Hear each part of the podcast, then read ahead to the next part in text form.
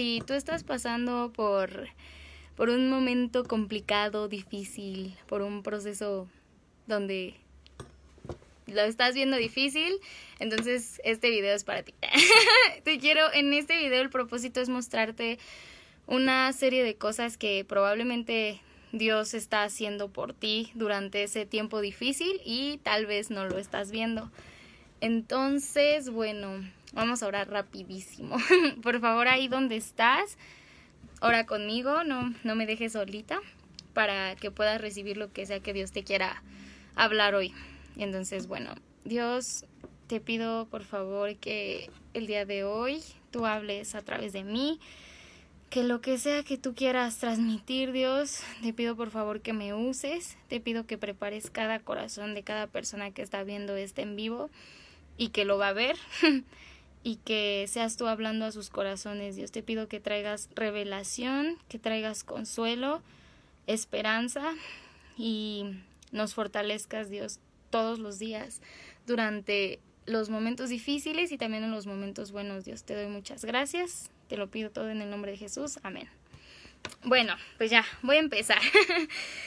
El primer, bueno, voy a empezar hablando de la historia de, yo creo que todos conocen de cuando Dios salva el pueblo, al pueblo de Israel de la esclavitud de, esclavitud de Egipto. Y pues bueno, eh, a mí, para mí esa historia representa completamente un proceso, bueno, yo lo veo así, no sé ustedes, pero yo creo que esa historia representa un proceso de sanidad, un proceso en el que Dios te lleva a ser libre.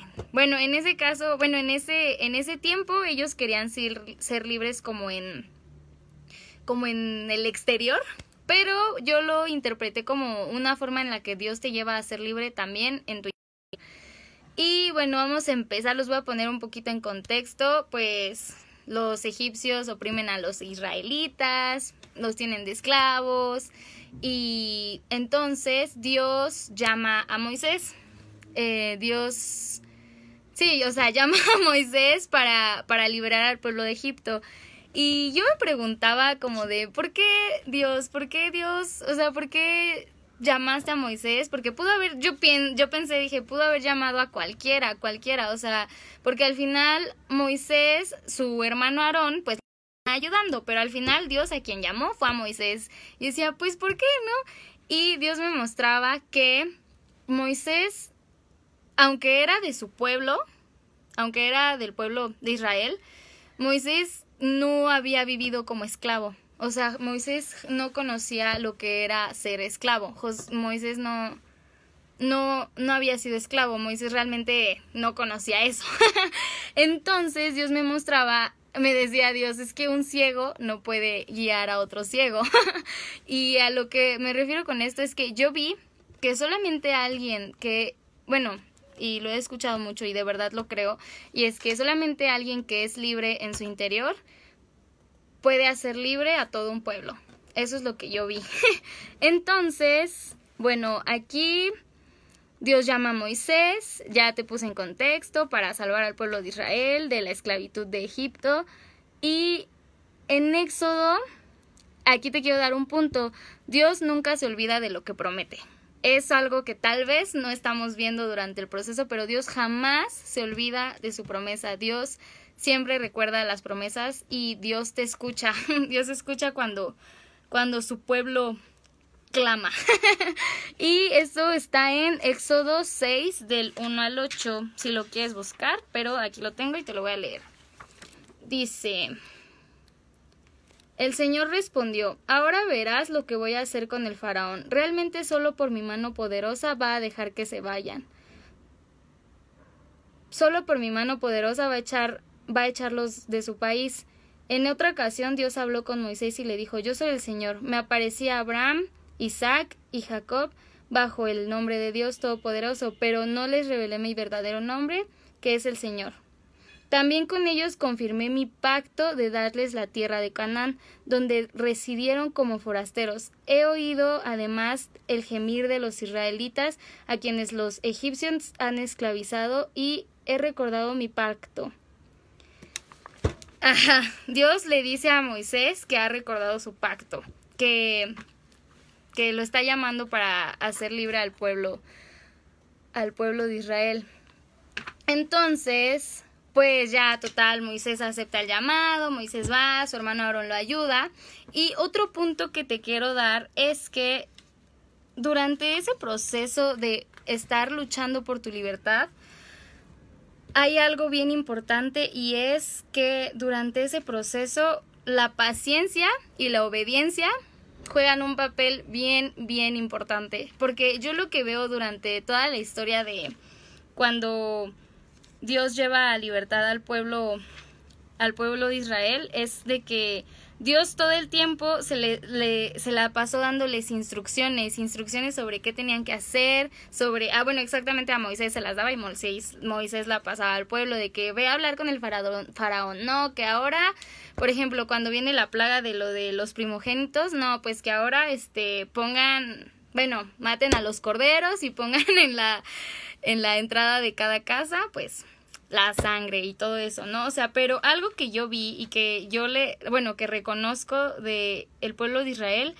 es que durante todo el proceso fue obediente, durante todo el proceso de salir de Egipto mm, se mantuvieron en obediencia. Entonces, bueno, y eso que fue, pasaron una serie de plagas que fue la plaga de la sangre, la plaga de ranas, la plaga de mosquitos, la plaga en el ganado, la plaga del granizo, o sea, fueron millones, bueno, no millones, pero fueron un buen de plagas y yo creo que, pues hasta cierto punto ha de haber sido ya fastidioso, ¿no? Pero es eso, es lo que yo vi, Dios me mostraba que durante esos procesos difíciles, hay algo que juega un papel bien importante y es la fe, la obediencia y la paciencia, porque yo creo que si los israelitas no hubieran sido pacientes, el resultado no hubiera sido el, el esperado. Y bueno, ya después cuando al final Dios ya los lleva por ese, por ese proceso, donde al final ya consiguen, bueno, al final hay una última plaga donde es la plaga del primogénito que Dios pues dice, voy a matar a todos los primogénitos de Egipto, en, de Egipto.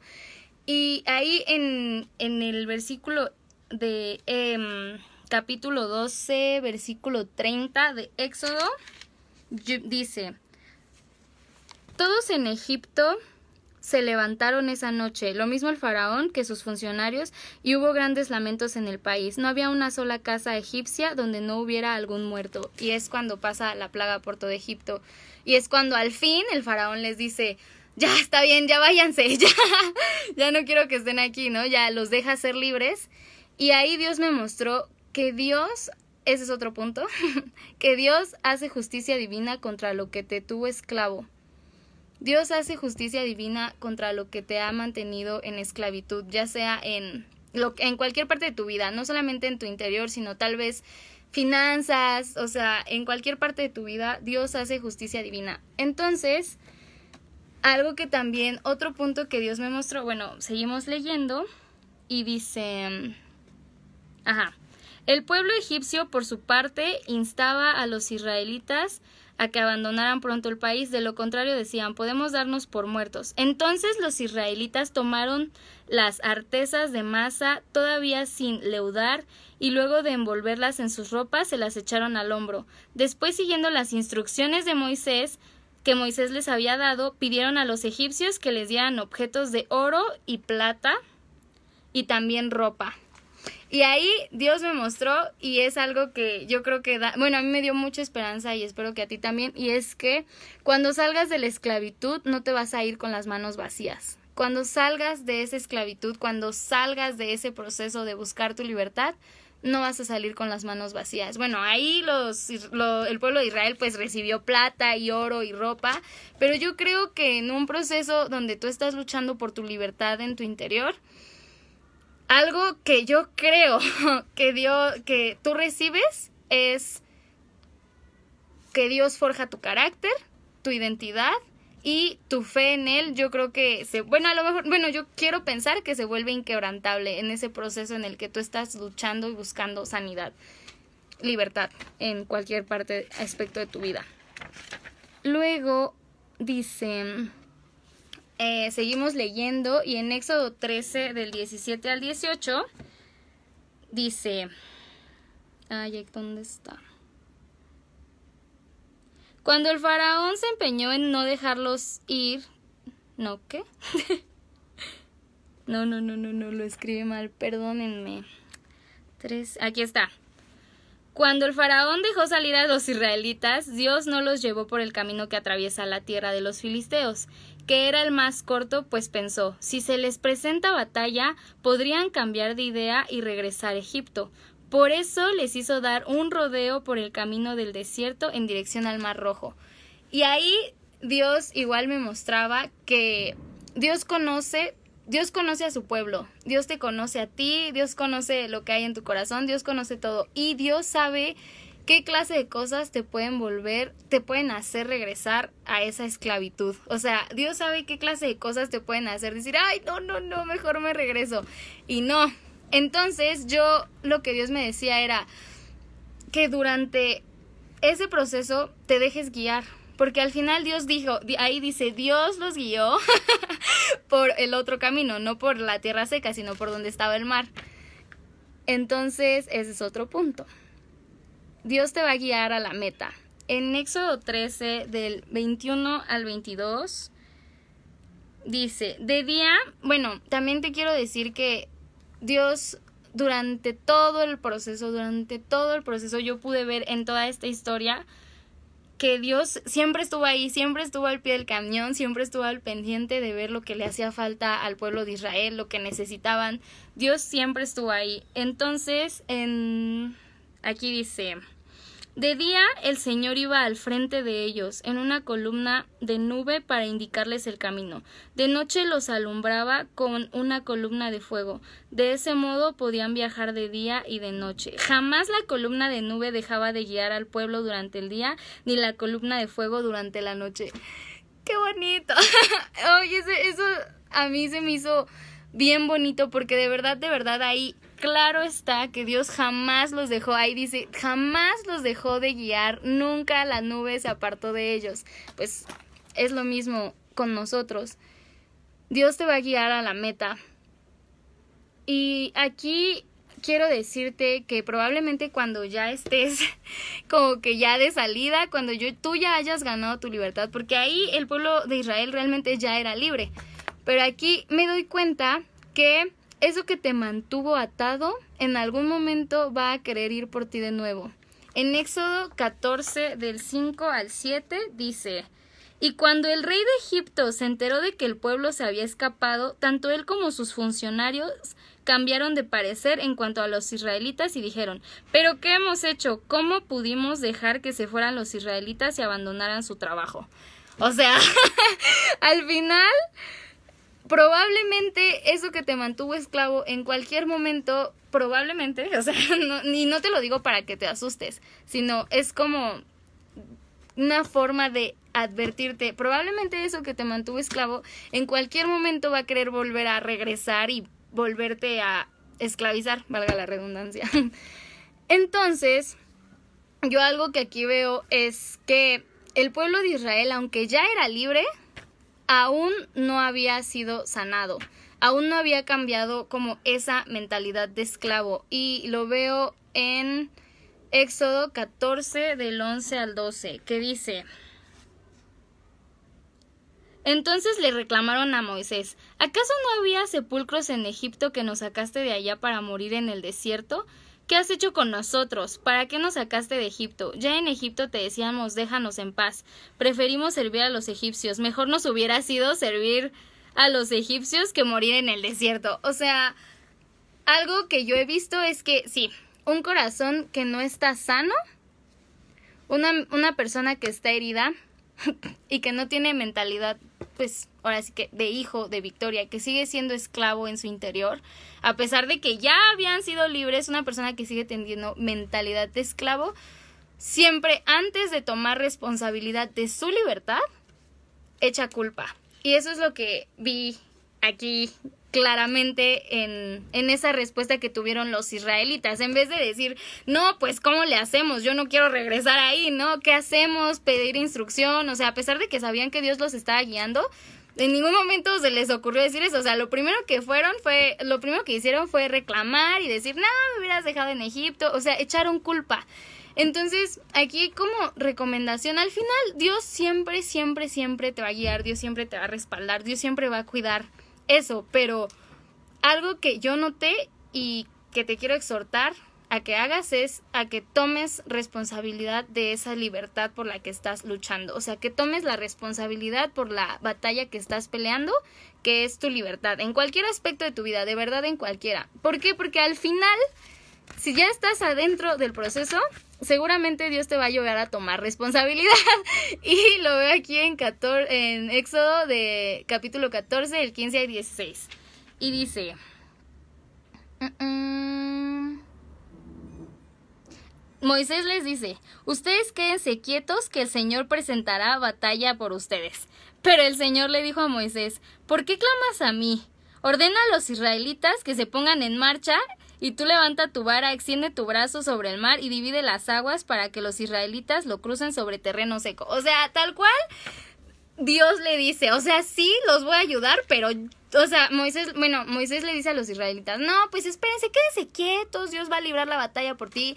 O sea, sí, Dios pelea tus batallas, Dios pelea por ti, pero hay cosas que a ti te corresponden hacer. Y eso es algo. Entonces ahorita ahí donde estás, yo creo que te preguntes, ok, Dios te está llevando hacia tu libertad, Dios te está guiando, te está llevando por ese proceso de encontrar libertad, pero pregúntate tú ahí en donde estás y pregúntale a Dios, ok, ¿y a mí qué me toca hacer? ¿Qué, ¿De qué tienes tú que tomar responsabilidad para mantenerte en esa libertad, para luchar lo que es tuyo, para luchar por lo que es tuyo. Pero bueno, total. Eh, al final, pues sí, hay cosas que nos corresponden a nosotros, pero durante este, bueno, en esta historia, Dios me muestra que al final siempre va a ir al frente, detrás, siempre con nosotros, guiándonos. Sí, nos toca tomar responsabilidad y Él siempre nos va a respaldar. Eso lo veo en el versículo del 19 al 20. Dice, entonces el ángel de Dios que marchaba al frente del ejército israelita se dio vuelta y fue a situarse detrás de este. Lo mismo sucedió con la columna de ¿qué? Con la columna de nube que dejó su puesto de de vanguardia. oh, ya lo perdí.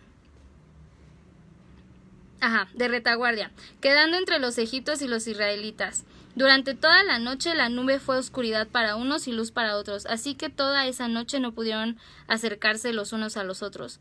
Aquí dice que la nube, o sea, Dios estaba entre los egipcios y los israelitas. Más bien, la nube estaba entre los egipcios y los israelitas. O sea, a pesar de que era en un momento de persecución, no les pasó nada, no ocurrió nada. Y yo creo que, bueno, eso para mí da mucha esperanza porque a pesar de que en el momento en el que tú tengas que pelear y hacerte responsable, tomar responsabilidad de para continuar en ese en busca de tu libertad, o sea, para mantener tu libertad contigo es que al final, a pesar que estés en un momento de persecución, Dios siempre va a estar ahí, siempre, así tal cual como aquí que estuvo la nube entre los el pueblo de Israel y entre el pueblo de Egipto, o sea, no chocaron, no, no, ahí dice, en ningún momento uno no tuvo contacto con el otro. Entonces, pues sí, al final Dios pelea por ti. Solamente te toca tomar responsabilidad, pero Dios pelea con, por ti dice, cuando ya estaba por amanecer, el Señor miró al ejército egipcio desde la columna de fuego y de nube y sembró la confusión entre ellos. Hizo que las ruedas de sus carros se atascaran, de modo que se les hacía muy difícil avanzar. Entonces exclamaron los egipcios, alejémonos de los israelitas, pues el Señor está peleando por ellos y contra nosotros.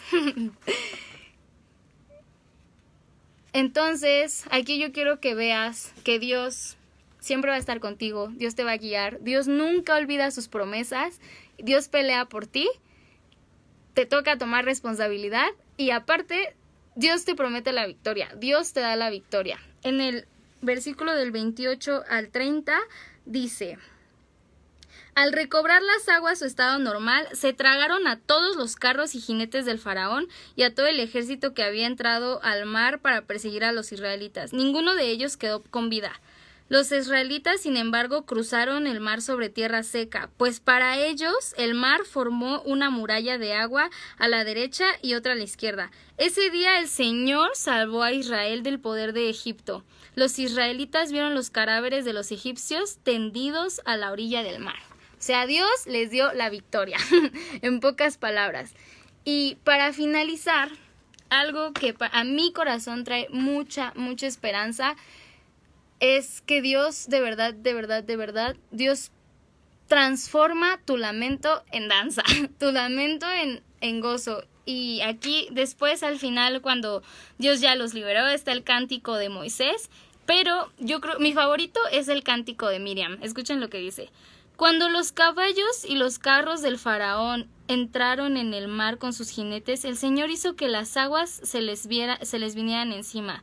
Los israelitas, sin embargo, cruzaron el mar sobre tierra seca. Entonces Miriam, la profetisa, hermana de Aarón, tomó una pandereta y mientras todas las mujeres le seguían danzando y tocando panderetas, Miriam cantaba así Canten al Señor que se ha coronado de triunfo, arrojando al mar caballos y jinetes. Eso es lo que Dios te quiere decir hoy. Dios lo que te quiere hablar hoy es que confíes en Él, que Él no se olvida de lo que te prometió, que te dejes guiar, que tomes responsabilidad y que al final Él te va a dar la victoria, que eso que ahorita para ti representa una lucha, después Dios lo va a cambiar por por danza. Dios va a cambiar tu lamento en danza. Eso es algo que en serio a mí a mí me da mucha mucha esperanza. Y pues bueno, eso es lo que Dios había puesto en mi corazón hablarles. Espero que Dios le haya hablado a alguien el día de hoy. y que, pues, bueno, espero que de verdad lo que acabo de decir, lo que te acabo de contar, te exhorte a seguir adelante y a no rendirte, a no rendirte en el momento difícil, en el momento de persecución en el momento de la prueba, en el momento del proceso. Yo sé que a veces puede ser bien tedioso y puede ser así de, oh, ya, ya, no quiero, ya. Pero esa clase de cosas, de verdad, lo, las historias que vienen aquí en la Biblia siempre, siempre, siempre traen esperanza a mi corazón. Entonces espero que haya sido mismo contigo. Y pues muchas gracias por ver el en vivo. Eh, vamos a rápido y con eso termino. Cierra, si estás ahí en tu cuarto, donde sea, tú cierra ahí tus ojos, si puedes. y pues vamos a orar, no me dejes sola. Si quieres, puedes usar mis palabras o lo que salga de tu corazón. ¿Ok? Bueno, pues, Señor,